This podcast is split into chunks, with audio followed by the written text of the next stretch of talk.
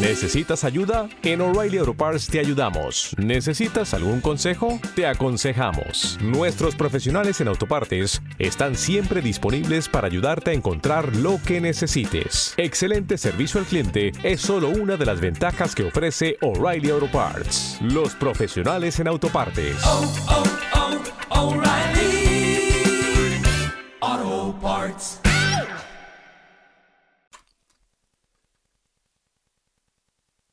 Antes de empezar,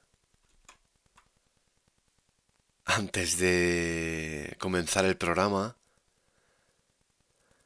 esta semana estuve pensando, tuve una reflexión sobre algo que ya he hablado, algo que alguna vez ya he dicho, que no es ni más ni menos que el coste de oportunidad. El coste de oportunidad es dejar de hacer una cosa para poder hacer otra. Precisamente aquí hablo sobre un hábito que llevado a la práctica puede hacerte vivir más tranquilo, más feliz, más relajado y disminuir ese coste de oportunidad porque una persona ahorradora, cuando surge una oportunidad, puede alcanzarla. El coste de oportunidad es eh, dejar de estar con alguien para estar con otra persona. Es comprar una cosa para no comprar otra cosa. Dedicar la vida a alguien dejando de dedicarla a otra persona. Mirar hacia un lado para dejar de mirar al otro. El coste de oportunidad. Por lo que eso lleva a una segunda reflexión, que es decidir. Decidir es el riesgo de equivocarse. El, el, carácter muchas veces marca la diferencia en los momentos más trascendentales, pero siempre se ha dicho que Napoleón buscaba para sus ejércitos generales con suerte, aquellos que, enfrentados a dilemas y sin información suficiente, habían tomado a lo largo de su carrera las decisiones adecuadas, pero quizás más importantes que la conveniencia de la decisión en cada caso. No quiero liar, es decir, buscaba gente que tomaba decisiones y eran más acertadas. La capacidad fundamental que les había hecho exitosos había sido contar con el carácter adecuado en el momento adecuado. Hay veces que te quedas, con, te quedas congelado durante mucho tiempo y dejas pasar ese coste de oportunidad. Hay veces que no decides y simplemente sin darte casi cuenta eh, pasa el tiempo. El coste de oportunidad. Dejar de hacer una cosa para dedicarla a otra. Yo quiero aportar, quiero decir que el error forma parte de la vida, la muerte forma parte de la vida, equivocarse forma parte de esta vida. Una vida que, como todos sabéis, como todos dicen, la vida son dos días. Ya sabéis que la vida es un, es un billete de ida. Por lo que, una vez que sabes eso, trata de relajar esa perfección que te hace pensar que quieres tomar decisiones, que no quieres equivocarte. Es verdad que muchas veces dicen la vida es para los valientes pero esas decisiones, equivocarte, forma parte de de la vida.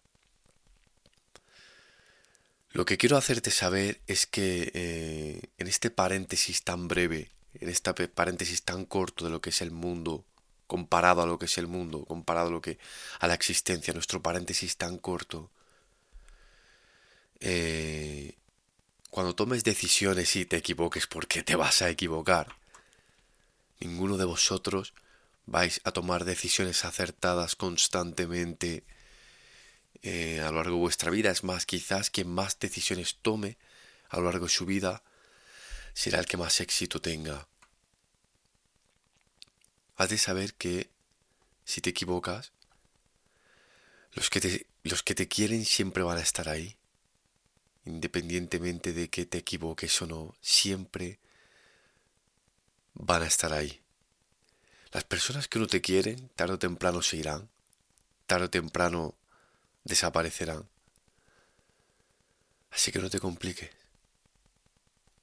Toma decisiones, equivócate, piensa lo grande, porque la suma es muy grande, es muy grande. Todo esto es cuestión de perspectiva. Porque no olvides esa parte a la hora de tomar decisiones. Vas a equivocarte, las personas que te quieren seguirán ahí. Los que no se irán tarde o temprano, elijas o no. Y eso sí, no te conviertas en tu esto es lo que tengo, esto es lo que hay, no te conviertas en tu propio plan B.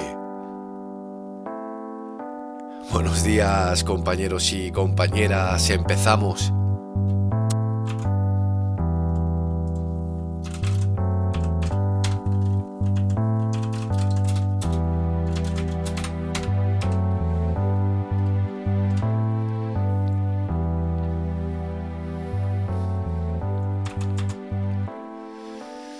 Hola, ¿qué tal? Soy Dani Soñora, coach financiero. Bienvenidos a Salvados por la Bolsa, un programa más, un podcast más, una semana más.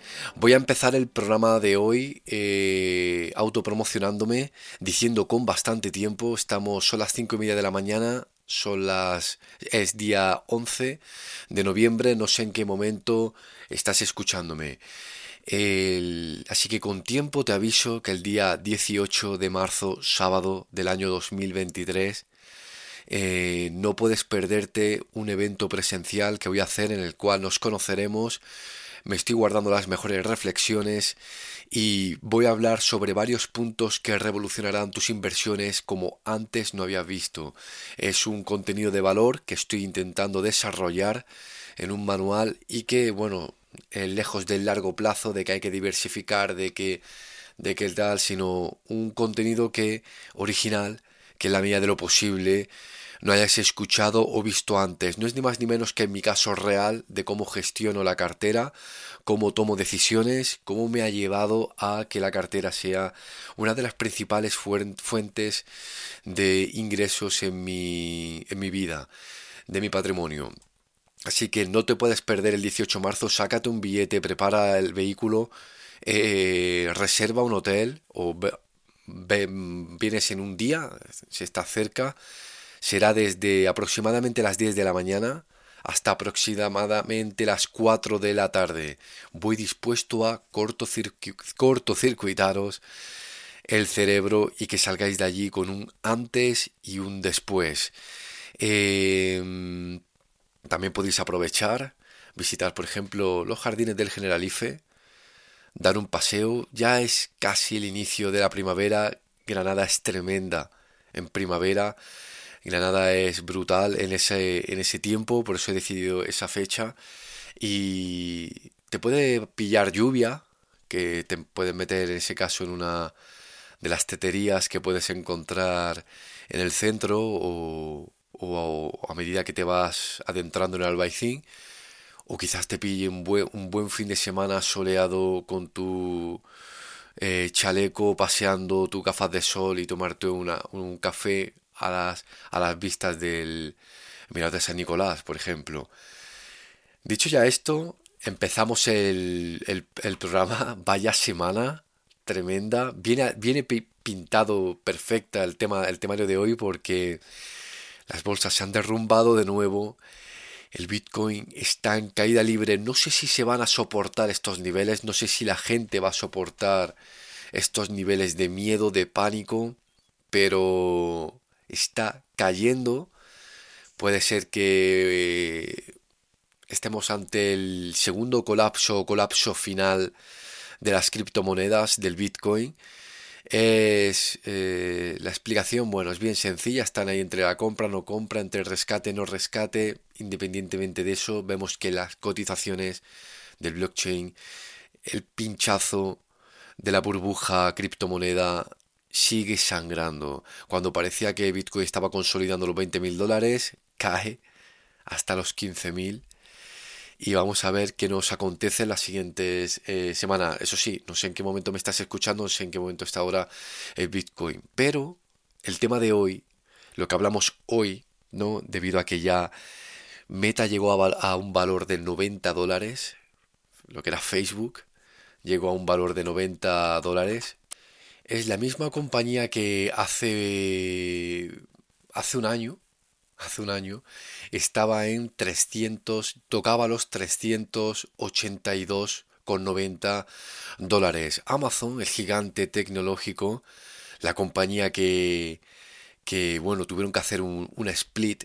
Un split es pasar de la, la, la acción, cotizaba en en mil y pico dólares, ya no sé cuánto, en cuánto llegó a cotizar para que pudieras comprarlo, le hicieron un split y, y ahora vale 86 dólares, es decir, desde los 186 dólares calculado con el split, ha caído hasta los 86 dólares. Todas esas caídas son compañías como en el caso de Meta, de Facebook, que el año pasado, me acuerdo, recuerdo, que yo decía que no era una compañía que compraría cuando grandes, eh, eh, grandes radios de la economía la recomendaban, no es que fuera de gurú, es que era lógica, era, era pura lógica, eh, recomendaban su compra o decían que era el buen momento para comprar, ha caído estrepitosamente y bueno, decir que el tema de hoy es la amnesia financiera, la amnesia financiera que tenemos en nuestra mente. Quiero aclarar que Meta, no soy inversor, ni era una recomendación de compra. Eh, tratar de diferenciar lo siguiente, aquellos que invertís en Meta, tratar o, estáis invertido, Meta ya no es Facebook. O sea, Zuckerberg se ha dado cuenta de que Facebook es viejuno, de que va a terminar, de que es el final, de que va mal. Y se, y se, y aún, está uniendo todas sus fuerzas para un nuevo, una nueva tecnología que es el metaverso. Y por eso se cambió el nombre a Meta. Porque parece que mucha gente cuando analiza Meta sigue metiéndose en la aplicación Facebook. Sí, diciendo que Instagram, que WhatsApp, no sé qué. Pero sigue metiéndose en la aplicación Facebook. Cuando Facebook creo que está condenada al, al desuso. Eh, Meta es la nueva tecnología el metaverso, que venga o no para quedarse, que hayan dudas, yo no las tengo. Hace 10 años que nuestros mayores utilizaran las redes sociales y teléfonos móviles era imposible. Era misión imposible. Y ahora nuestros mayores utilizan móviles de esta tecnología y, utilizar redes sociales. Eso antes era imposible. Por eso sé que el, el, metaverso, que es una inversión a muy largo plazo, es el, es el los inicios, por se puede decir, del Facebook, el, que es una tecnología nueva, sé que viene para quedarse. Tenemos dudas, pero yo sé que viene para, para, quedarse, creo que viene para quedarse, no es que sepa, creo que viene para quedarse porque mm, así ha pasado siempre, ¿no? Así ha pasado siempre con, con, la tecnología y al final llegará. Con lo cual, está haciendo toda su inversión, todo su gasto, está despidiendo a gente en Facebook porque quiere contratar gente para Meta. Eso tenéis que tenerlo eh, claro. Entonces, quiero hablar sobre esa amnesia financiera. Tenemos que tener claro los siguientes puntos. Eh, el conflicto bélico a nivel internacional entre Rusia y Ucrania y Occidente. La constante amenaza de que van a pulsar o no el botón rojo. Tenemos una inflación tremenda, superior a lo que nos dicen, superior a ese 10%, superior al PIB, superior al, al cálculo sobre el PIB, quiero decir. Tenemos una subida de tipos de interés constante se están encareciendo las hipotecas, Los préstamos se están encareciendo porque quieren que el dinero vuelva a la banca, quemarlo y darle mayor valor. Hay una burbuja inmobiliaria eh, más acentuada en China, acentuada a nivel global, pero más acentuada en China. Y la, una aceleración de las depreciaciones de la moneda euro, libra, yen. Eh, bestial.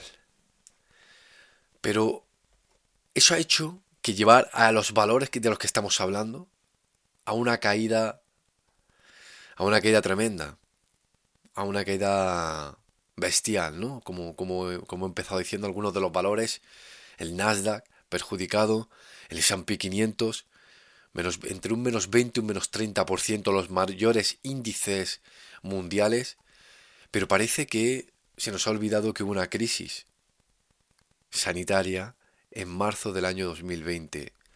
Nos confina, el mundo se encierra, se deja de consumir petróleo, petróleo cae a negativo. En Texas te pagan por llenar los depósitos de gasolina. Era parecía que el teletrabajo venía para quedarse, era el completo fin del mundo. Tal y como lo conocíamos, se hablaba de la nueva normalidad. No sé lo que queda de la nueva normalidad, pero estoy poniendo en situación.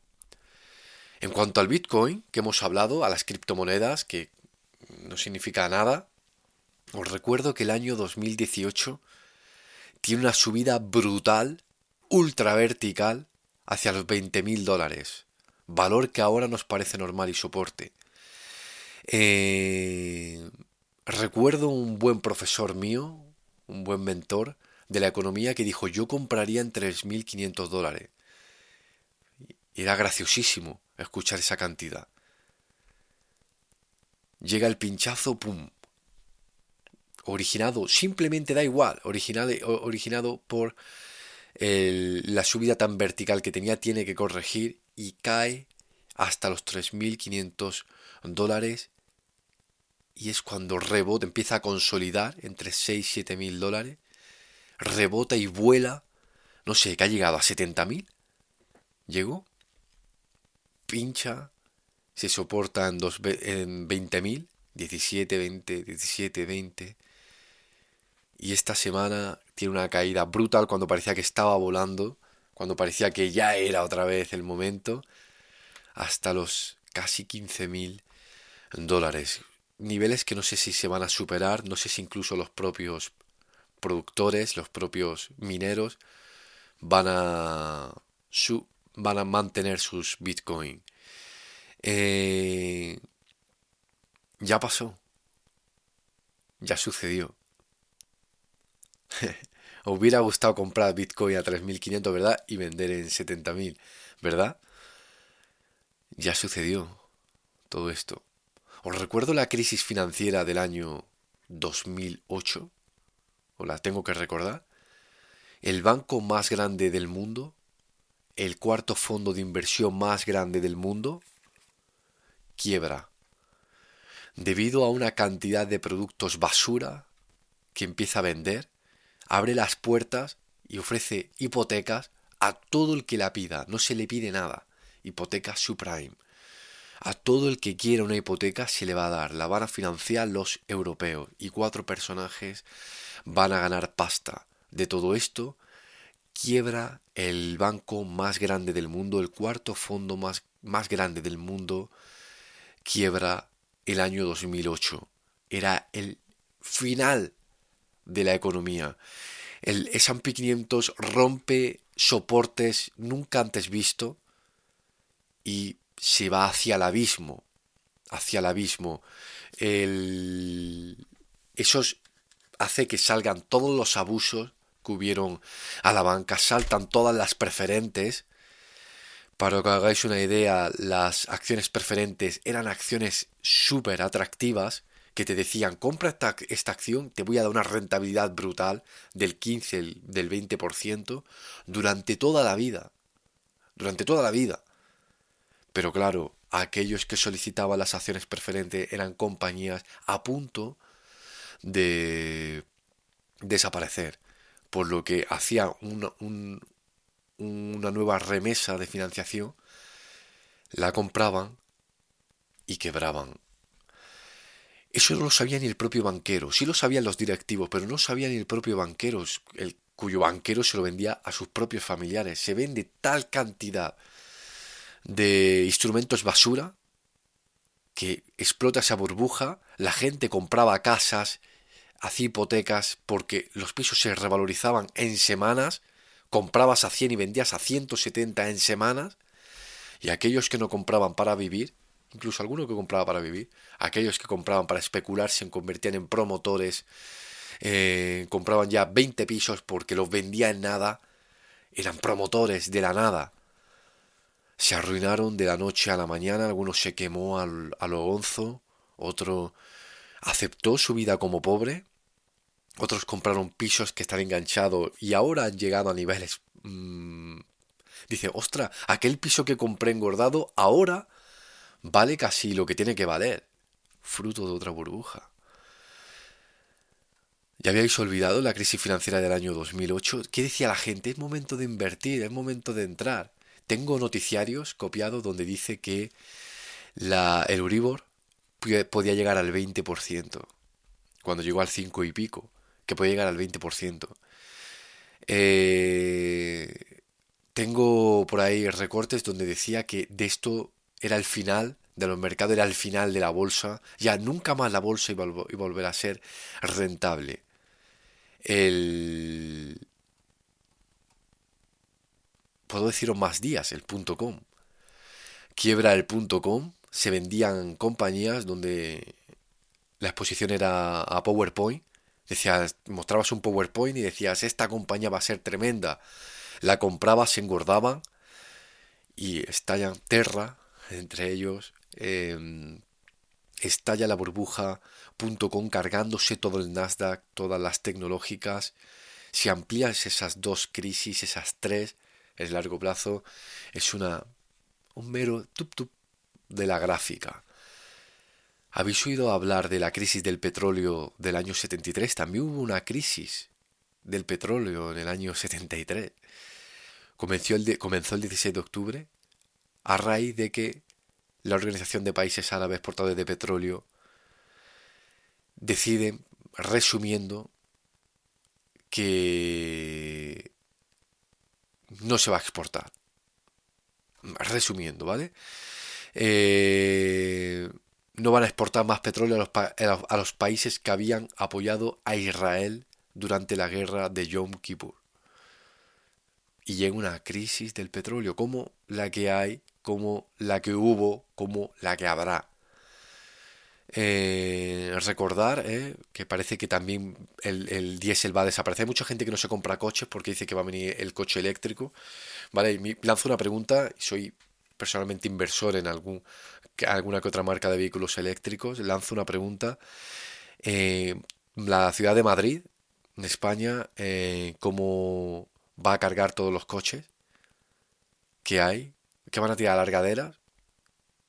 ¿Qué soporte va a haber para cargar los cientos, las decenas, de las, los miles de vehículos que hay si se cambiaran a eléctrico? ¿Cómo lo van a cargar? ¿Vale? Hay que pensar un poco, extrapolar, hay que hacer ese zoom out del que hablo. Eh, hubo un aumento de precios tremendo. El lunes negro. Un lunes negro el lunes negro, el famoso lunes negro que no fue en el crash del 29, porque eso fue un jueves, luego un viernes, luego el lunes subía la bolsa. El famoso lunes negro de la bolsa de Nueva York fue en el año 1987, no hace tanto. Hubo un desplome del mercado que provocó pérdidas de medio billón de dólares.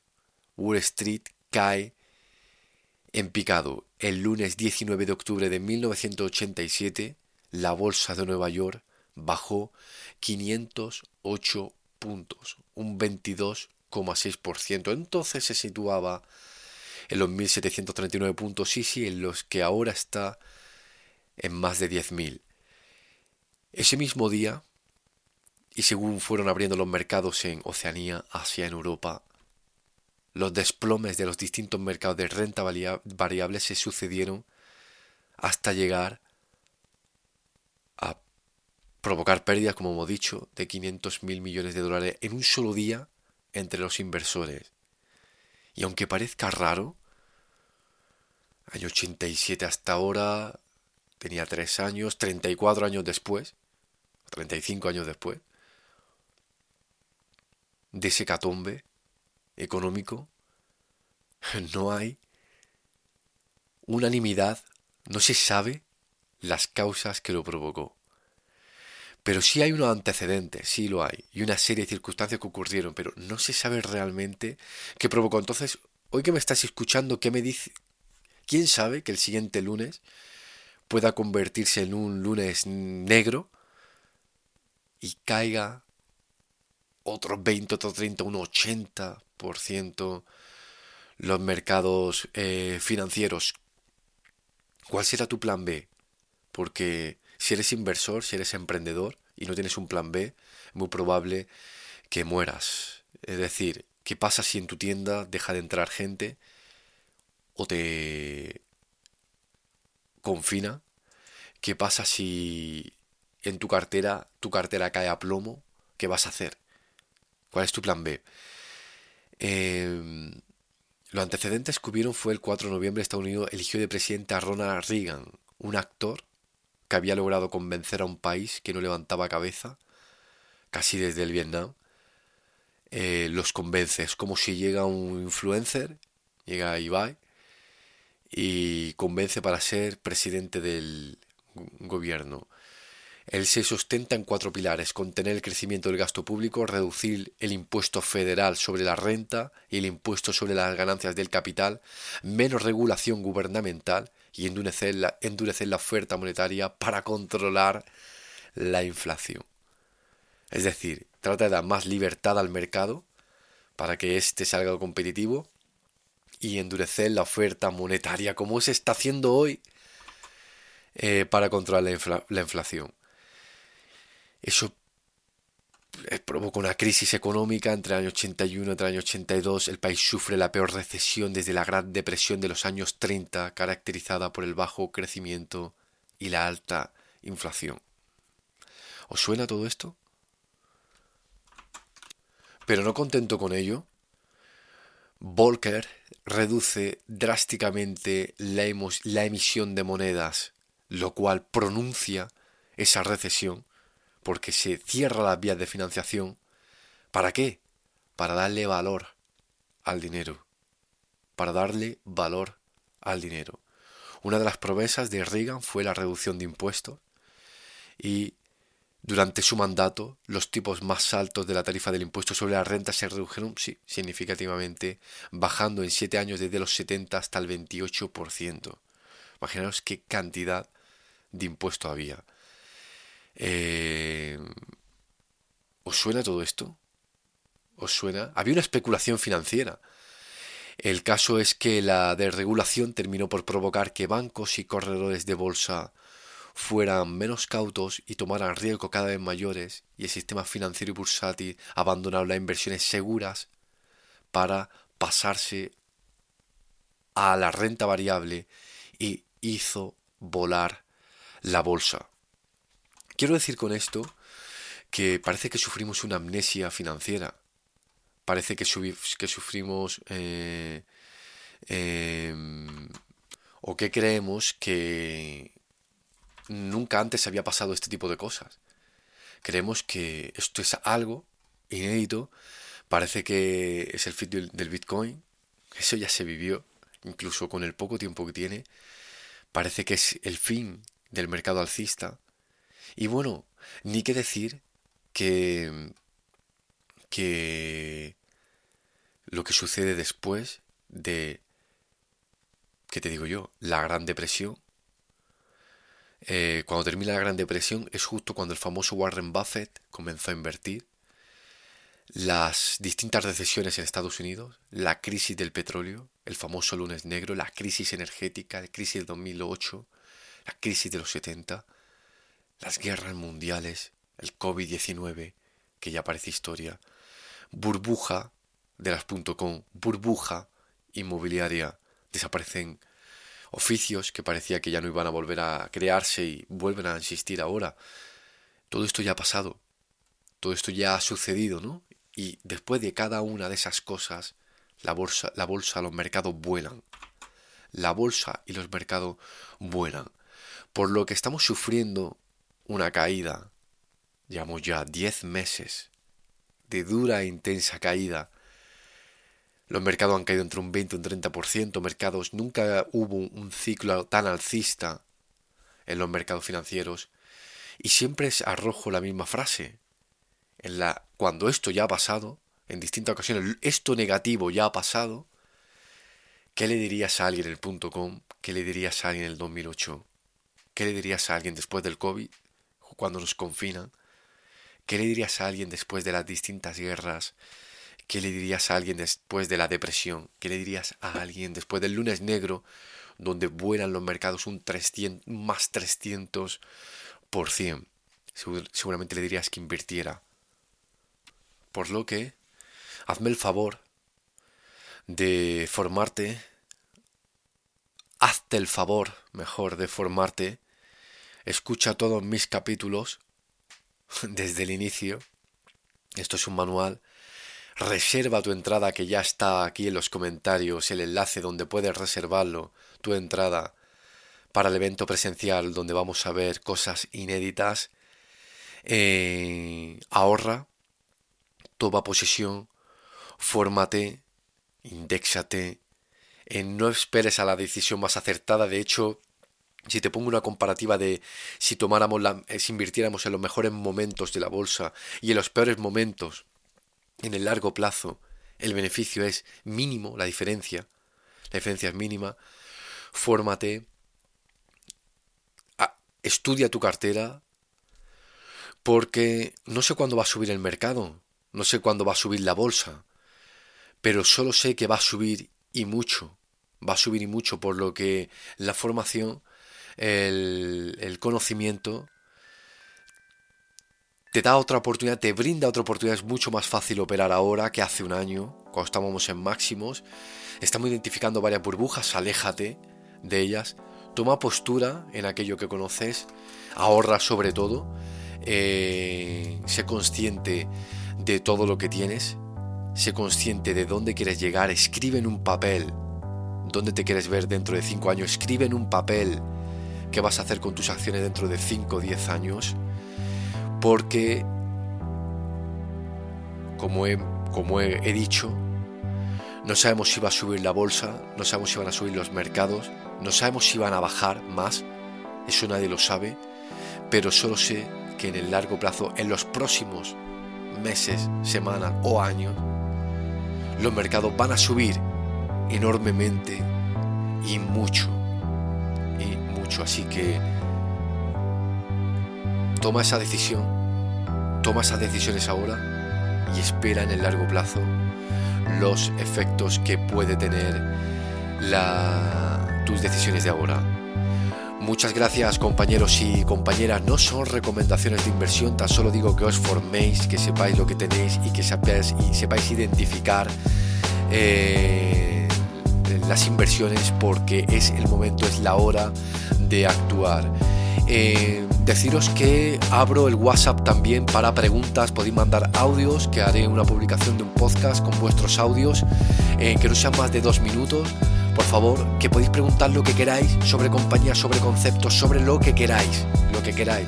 Podéis preguntar al WhatsApp 617-867-222 poniendo el prefijo más 34 si escribís desde fuera de España.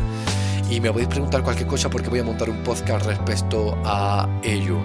También recuerdo para decir que eh, bueno, insisto, no os perdáis el evento del 18 de marzo, debéis de asistir, va a ser brutal, os lo prometo, voy a cortocircuitaros la mente y pasaros por Discord.